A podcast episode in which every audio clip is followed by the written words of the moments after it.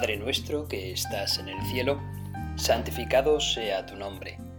Venga a nosotros tu reino. Hágase tu voluntad en la tierra como en el cielo. Danos hoy nuestro pan de cada día. Perdona nuestras ofensas como también nosotros perdonamos a los que nos ofenden. No nos dejes caer la tentación y líbranos del mal.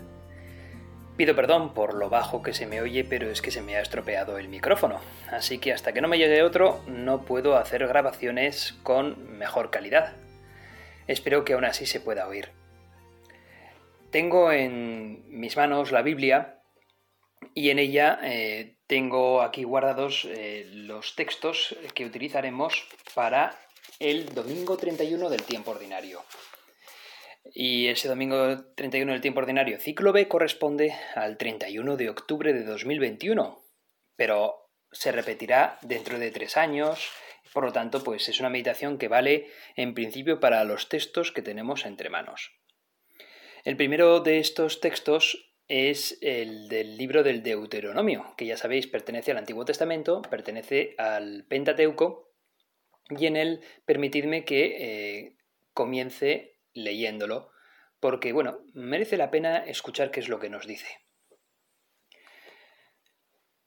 En aquellos días habló Moisés al pueblo diciendo, Teme al Señor tu Dios, guardando todos sus mandatos y preceptos que te manda tú, tus hijos y tus nietos, mientras viváis.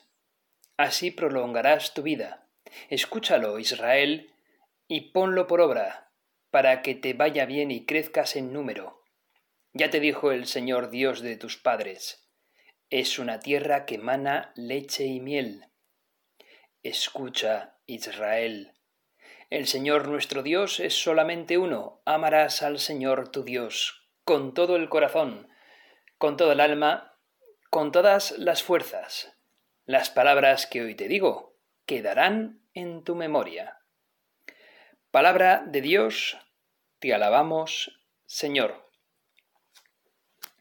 En este texto del Deuteronomio se nos habla eh, de una oración muy concreta, al menos eh, el modo como comienza se ha querido incluso eh, guardar también en nuestro cristianismo actual, porque decimos escucha Israel, pero en según qué Biblia también aparece Shema Israel.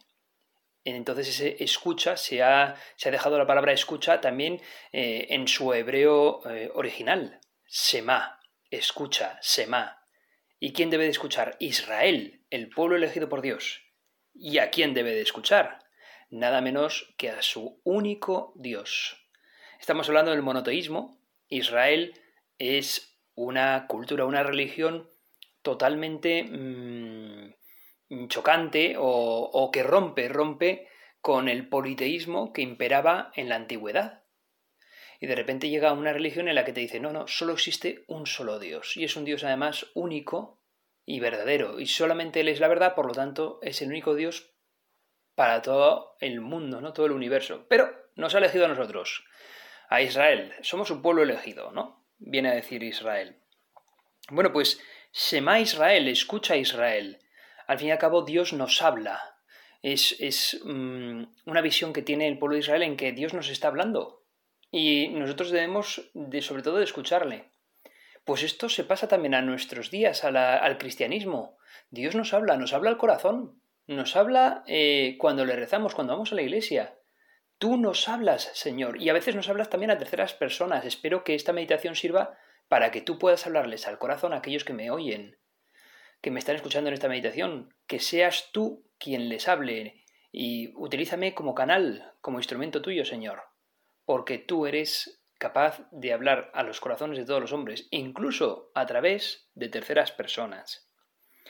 Bueno, pues Semá escucha, Semá Israel, vamos a repetir la oración que dice a continuación, Sema Israel, el Señor nuestro Dios es solamente uno. Amarás al Señor tu Dios con todo el corazón, con todo el alma, con todas las fuerzas. Las palabras que hoy te digo quedarán en tu memoria. Es... Em, tiene una gran fuerza esta oración, porque si os fijáis al principio del texto habíamos hablado de que teme al Señor, dice Moisés, al pueblo, diciendo, teme al Señor tu Dios. Ese temer, eh, como ya sabemos en el cristianismo, oye, pues es temer que yo me pueda alejar de Dios. En realidad no temo a Dios, me temo a mí mismo, que con mi pecado me alejo de Dios, porque Dios siempre me habla, siempre me ama. Y por eso, por así decirlo, es como si el propio Moisés estuviese corrigiendo, porque en el siguiente párrafo ya te está diciendo, amarás al Señor. Hemos pasado de un temer a un amar. Y en realidad esa es la relación perfecta para con Dios. ¿Por qué? Porque Dios ya se ha casado con nosotros de algún modo la relación del matrimonio, que es el del amor, no el del temor, debería de ser el del amor y no, no el del temor, esa relación esponsal es la que mejor casa en nuestra relación con Dios, que es el único, es perfecto y nos ama con locura. Por lo tanto, hemos de amar al Señor sin temor. Señor mío, amarte. Bueno, pues esta, esta oración de Shema Israel el Shema, que se, que se dice abreviando, em, es por así decirlo una especie de profesión de fe para los judíos. ¿Y qué es eso? Pues una especie de credo para los judíos. Así como nosotros en misa decimos creo en Dios Padre Todopoderoso, Creador del cielo y de la tierra, y seguimos, ¿verdad?, con la oración del credo, los judíos utilizan ese Shema Israel para, para darse cuenta de que de que, bueno, de que ahí se concentra sobre todo en lo que creen los judíos, en que Dios es uno, monoteísmo, pero aparte mi relación con Dios debe ser la del amor. Amar a Dios por encima de todo y enseñar esto a mis hijos. Permitidme que os ponga un trocito de canción de un grupo que creo que es italiano, pero que utiliza el hebreo precisamente para, para, bueno, para hacer de este credo música y creo que nos puede elevar también nuestras almas. Fijaos y pensad cuando estéis escuchando esta música en la relación con Dios, una música bonita en la que no hemos de temer a Dios, sino amar a Dios, porque Él ya nos ha creado y nos ha amado primero.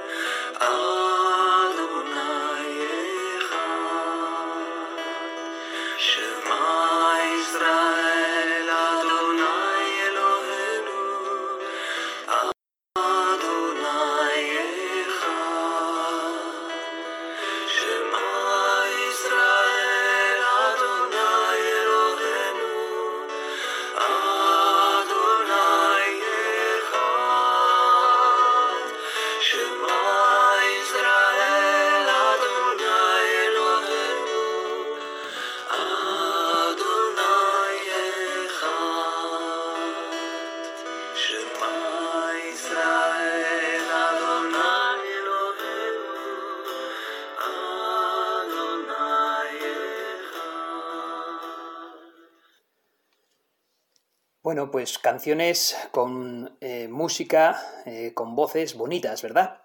Sema Israel Adonai Elohenu, Adonai Ehad. Escucha Israel, el Señor es uno, amarás a Dios por encima de todo. Así se lo enseñarás a tus hijos. Bueno, amar a Dios. Y por eso el salmo que nos acompaña con esta lectura tiene que ver con ese amar a Dios y no temerle al Señor. Yo te amo, Señor, Tú eres mi fortaleza, Señor, mi roca, mi alcázar, mi libertador. Dios mío, peña mía, refugio mío, escudo mío, mi fuerza salvadora, mi baluarte. Invoco al Señor de mi alabanza y quedo libre de mis enemigos. Viva el Señor, bendita sea mi roca, sea ensalzado mi Dios y Salvador. Tú diste gran victoria a tu Rey, tuviste misericordia de tu ungido. Yo te amo, Señor, tú eres mi fortaleza, Señor, mi roca, mi alcázar, mi libertador.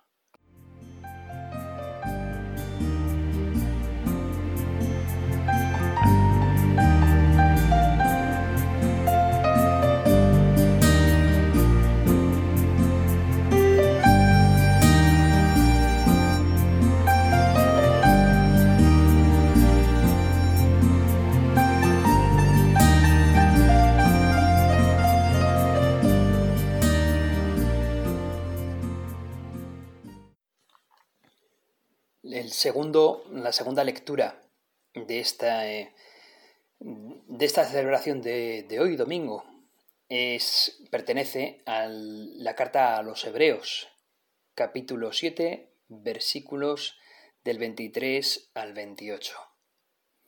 Hermanos, de aquellos ha habido multitud de sacerdotes, porque la muerte les impedía permanecer en cambio.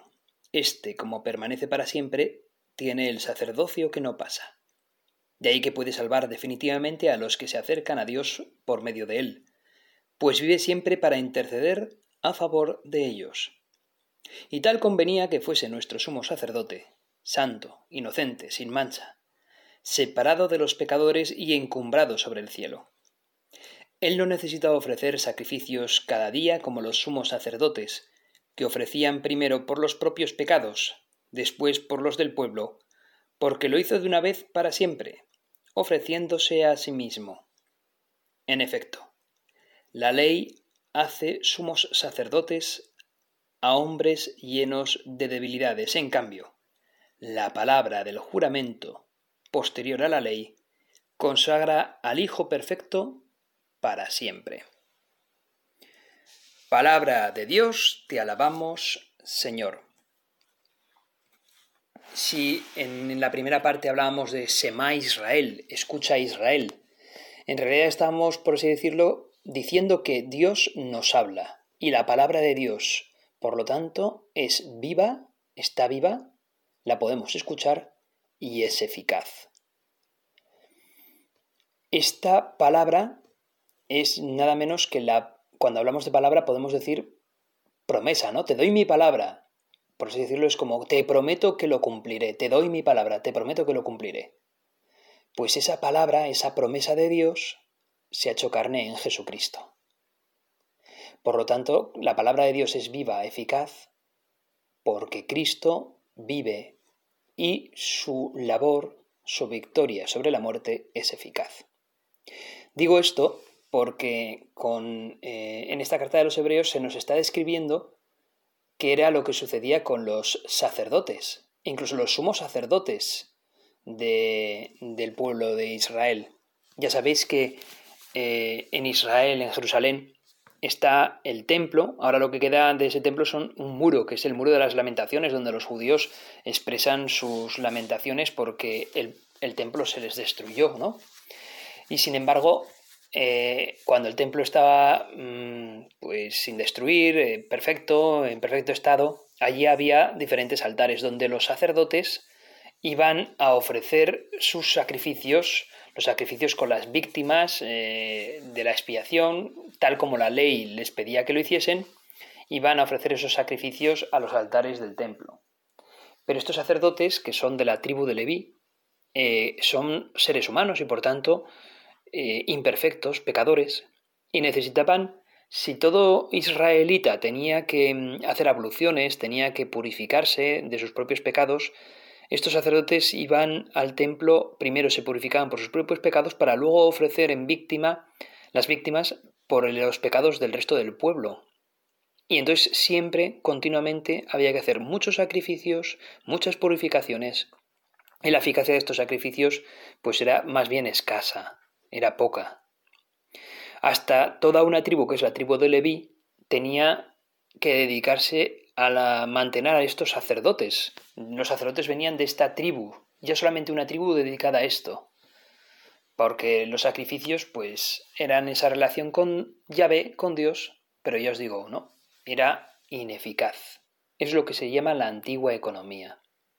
Sin embargo, una vez Cristo ha venido ya aquí a este mundo, en la propia palabra de Dios hecha carne, la segunda persona de la Santísima Trinidad que se encarna en María la Virgen, la santidad de Cristo es suma, es perfecta.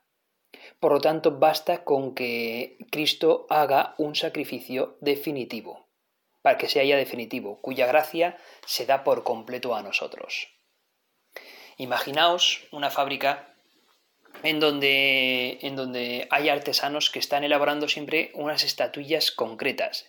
Y cada vez tienen que elaborar una estatuilla que en realidad es siempre la misma estatuilla, pero cada vez tengan que hacerlo y vienen a hacerlo y vienen a hacer otra vez nuevas, entonces tardan un montón y además cada estatuilla eh, no es perfectamente igual a la anterior porque siempre eh, igual el, propio artesano se ha despistado y ha puesto una muesca de más en la estatuilla o una decoración extra o, o se ha olvidado de una cosa, en fin, y no siempre sale perfecto. Y para cuando el yeso o la arcilla ya están, ya están secos ya no se puede corregir. Así era un poco esa visión que podríamos tener de esos sacerdotes antiguos. Sin embargo, con Jesucristo es como si se nos hubiese dado el molde perfecto, a partir del cual siempre se puede rellenar ese molde con el yeso y siempre va a salir la estatua, una estatua igual que la siguiente, igual que la siguiente, y además se va a hacer todo mucho más rápido, mucho más eficaz. Por así decirlo, Cristo ha dado con el molde perfecto, con el sacrificio perfecto. Porque Cristo no necesita sacrificarse por sus propios pecados, pues no los tiene. Cristo es inmortal y por lo tanto vive siempre y por lo tanto su sacrificio en la cruz es el único y perfecto y es inmortal, con lo cual ya nos ha salvado de un modo definitivo a todos. Y nosotros repetimos, por así decirlo, eh, vivimos ese sacrificio en cada Eucaristía. La, Eucaristía es el sacrificio de Cristo que se ofrece de un modo incruento, sin crueldad, y que nosotros estamos eh, adorando a Dios porque, porque Cristo se ha sacrificado de modo perfecto y eterno. Cristo se nos ha dado. Y el sacrificio de Cristo no consistió siquiera en ofrecer unos animales como se ofrecían en la antigua alianza los, los judíos antiguos, Aquí Cristo se ha ofrecido a sí mismo. No solamente es el sumo y perfecto sacerdote, sino que es la víctima perfecta. De modo que mm, ha colmado la ira de Dios, por decir la ira de algún modo, ¿no? Porque hay que entender que Dios no es que esté airado contra nosotros, pero ha colmado de algún modo el, la deuda, la deuda que el ser humano tenía por haber roto la primera alianza de Adán y Eva. Cristo nos ha redimido y en eso consiste el, sacrificio y, y el sacerdocio que nos propone el libro de Hebreos. Cristo ha superado con creces todo tipo de sacrificios, los sacrificios del Antiguo Testamento, de los sacerdotes y sumos sacerdotes del Antiguo Testamento, porque Cristo es el sumo y eterno sacerdote definitivo, la víctima perfecta que ya nos ha salvado.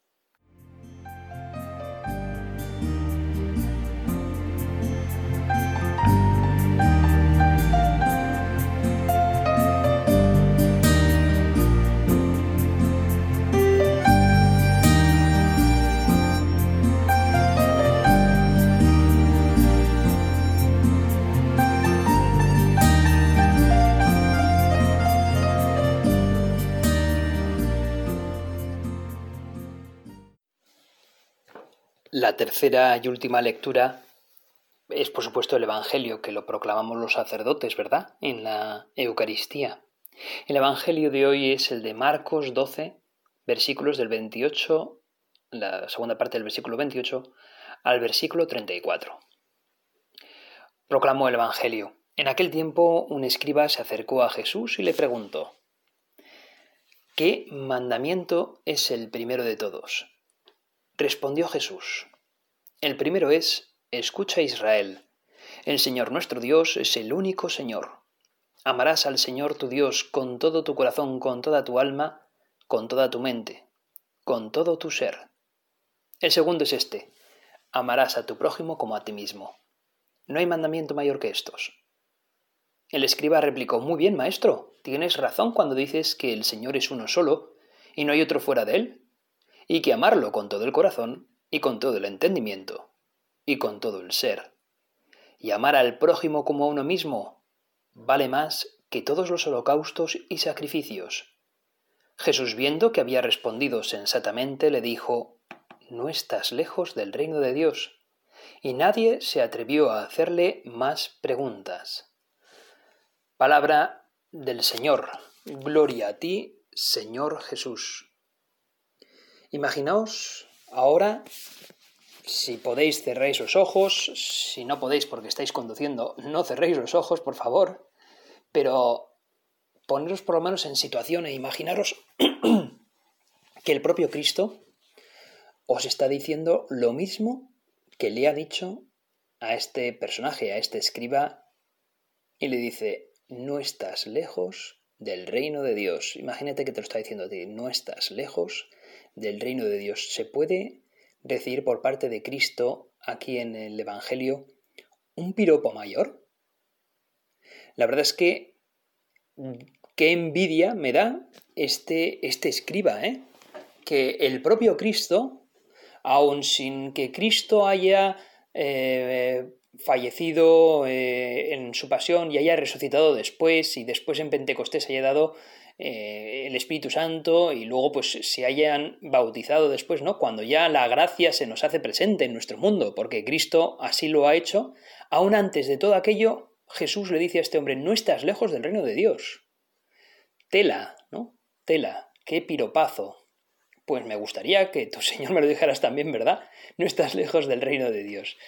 Y, que nos lo dijeras a cada uno de los que estamos escuchando esta meditación, ¿verdad? Señor, quisiéramos escuchar de tu, boca que nos dices a cada uno de nosotros que no estamos lejos del rey, de tu reino, ¿no? del reino de Dios, del tuyo. Mientras tanto, vamos a tratar de seguir siguiéndote, ¿no? Y, buscar la santidad. Buscar la santidad que solamente tú eres capaz de darnos, ¿verdad? Y, y bueno, y lo que, lo que, lo que provoca que, que tú le digas esto al, al escriba es que el escriba se emociona y con sinceridad, porque tú escrutas los, los corazones y, ves lo que hay de sincero en, cada uno de los corazones. Y tuviste que ver sinceridad en ese escriba para responderle lo que le respondiste. Y, entonces, y entonces este, lo que provocó que este escriba eh, este, lo que provocó que, tú le dijeses a este escriba que no estaba lejos del reino de Dios es que la sinceridad con la que habla el escriba y la emoción con la que habla cuando tienes razón, Señor, cuando dices que amar a Dios, que amar al prójimo es amar a Dios. La verdad es que eh, en, el, en, tiempos de Jesús ya algún que otro escriba, ya algún que otro fariseo, ya algún que otro sacerdote se había atrevido a decir eh, que bueno, que amar a Dios mm, suponía también eh, tener que amar al, que tenemos al lado, al prójimo, al vecino, pero nadie como tú, Jesucristo, lo ha unido tanto, hasta el punto de que lo has hecho, has hecho los dos mandamientos, lo has hecho en uno. Has dicho que amar a Dios es amar al prójimo, directamente. O sea, es un mismo mandamiento. Es un mismo mandamiento. Y además, para que nos quede bien claro, has utilizado lo encabezado de, de el Sema Israel. Dices, escucha Israel. ¿No? ¿Qué mandamiento es el primero de todos, Jesús? Y Jesús responde, el primero es, escucha Israel, el Señor nuestro Dios es el único Señor. Amarás al Señor tu Dios con todo tu corazón, con toda tu alma, con toda tu mente, con todo tu ser.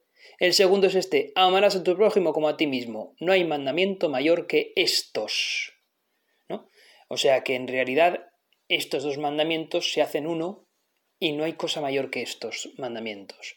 Amar al prójimo es amarte a ti, Señor, y es amarte a ti por encima de todo. Bueno, pues en, un libro de meditaciones que también eh, medita este pasaje del Evangelio, eh, he podido, y tomo aquí ahora mismo en mis manos el libro, y aquí San Agustín viene a señalar con respecto a eso del prójimo, viene a decir, fuimos amados cuando todavía le éramos desagradables para que se nos concediera algo con que agradarle. Está hablando de que hemos sido amados por parte de Jesús, aun cuando no tenemos nada, ningún motivo para ser amados, porque somos algo desagradable, ¿por qué? Porque estamos llenos de pecado. Y sin embargo, continúa San Agustín, Oye cómo fuiste amado cuando no eras amable, oye cómo fuiste amado cuando eras torpe y feo, antes, en fin, de que hubiera en ti cosa digna de amor, fuiste amado primero para que te hicieras digno de ser amado. Lo que, lo que hay de bello en nosotros es que simple y llanamente somos amados por Dios. y eso ya nos convierte por dentro y transforma la fealdad del pecado en la belleza de la gracia de Dios. Porque Dios nos ama aun cuando no lo merecemos. Dios nos ama aun cuando despreciamos a Dios o despreciamos al prójimo. Y nos está señalando que aquel prójimo, que aun te pueda resultar alguien por lo que sea, desagradable, eh, que indigno, bueno, pues nosotros somos eso para Dios y Dios nos ha amado. Y nosotros, por lo tanto, estamos llamados a amarle también a ese que tenemos al lado, nos guste o no, nos caiga bien o no, ¿no? Eso es lo impresionante, lo impresionante, que el amor de Dios es totalmente gratuito. Por eso debemos de escuchar como Israel escuchaba, Sema Israel, nosotros debemos de escucharte a ti, Señor, para ver qué es lo que nos dice tu palabra. Y tu palabra nos dice que amarte a ti es amar al prójimo sin ningún tipo de reservas. El prójimo es todo aquel que nos, se nos presenta necesitado, sea o no compatriota nuestro, sea amigo nuestro o enemigo nuestro. Cristo habló frecuentemente en ese sentido, amar al prójimo, amar al enemigo. Tal concepto de Dios, tal concepto del prójimo es propio de Cristo. Hasta ahí no había llegado nunca ni el Antiguo Testamento ni ningún otro rabino. Los judíos de la diáspora principalmente, al contacto con las gentes, fueron después alargando un tanto el concepto de prójimo. Pero Cristo, de todos modos, es el que une el amor a Dios inseparablemente del amor al prójimo. No se puede faltar al segundo sin faltar al primero. Dios no se considera honrado si no se honra de corazón al prójimo. Todo lo debemos emplear en el servicio divino. Pero ha querido Dios que este servicio recaiga naturalmente en el hermano, que es todo hombre. Fijaos, ¿eh? Qué belleza, qué bonito. Y cómo hemos de, nosotros poner también al prójimo eh, en nuestra vida, en nuestras oraciones. ¿Qué pasa con aquellas personas que tienen una vida quizás más enclaustrada, como son los religiosos, las religiosas enclaustradas, ¿no? Pues estas personas rezan por toda la iglesia, por la iglesia universal. Y ahí están, ahí estamos todos los prójimos para ellas. Y por lo tanto mm, se deshacen en honrar al prójimo y en rezar al prójimo. Como anécdota sirva una anécdota que le pasó a Santa Teresa de Ávila, que por cierto hoy es, estoy haciendo esta grabación en un 15 de octubre, y, es su día, el día de Santa Teresa de Ávila. A ella le vamos a pedir también pues que rece por nosotros, ¿verdad? Eh, una anécdota de Santa Teresa de Ávila es que cuando ella fundó ese primer convento suyo ahí de, Ávila, el de San José, em, al principio es que no había nada, no, no, no tenían más que pan duro y poco más y era todo muy pobre. Y sin embargo, un mendigo que pasaba por ahí fue, asistió a la Eucaristía que estaban celebrando, se estaba celebrando en ese convento, y ahí estaban también las monjas, se sorprendió, se escandalizó porque había un lienzo perfumado para que el sacerdote se secase las manos en el lavabo cuando estaba celebrando la Eucaristía. Y eso, eh, pues el propio mendigo se lo hizo ver a la santa, a la santa Santa Teresa un lienzo perfumado para que se seque las manos el sacerdote en la misa? Y dijo, sí, y ojalá, ojalá pudiese... Y la verdad es que me da vergüenza porque ojalá pudiese perfumar toda la iglesia. Porque al fin y al cabo, eh, Cristo en la casa del fariseo no recibió ese tratamiento y sin embargo elogió a esa mujer que depositó todo su perfume de nardo sobre los pies de Jesús. Ojalá yo hubiese dispuesto de todo, todo ese perfume para poder ponerlo en la iglesia, pero solamente me ha llegado para este lienzo, ¿no? La santa se sentía, pues eso, ¿no? Eh, mm, con un trato pobre que le estaba dando a Dios. Pues nosotros debemos de dar nuestro mejor perfume de nardo al Señor y al prójimo. Debemos de emular a la Virgen María que seguro que dio lo mejor de sí para Dios y que una vez que lo dio para San Jesucristo, para Dios, después del Calvario, lo dio para todos los seres humanos, empezando por su hijo Juan y luego por todos nosotros, que somos sus hijos. Seguramente procuró no reservarse absolutamente, absolutamente, nada para ella, darlo todo al prójimo y por lo tanto darlo todo a Dios. A ella le pedimos que nos conceda también poder imitarla en ese sentido. Dios te salve María, llena eres de gracia, el Señor es contigo. Bendita tú eres entre todas las mujeres y bendito es el fruto de tu vientre Jesús. Santa María, Madre de Dios, ruega por nosotros pecadores, ahora y en la hora de nuestra muerte. Amén.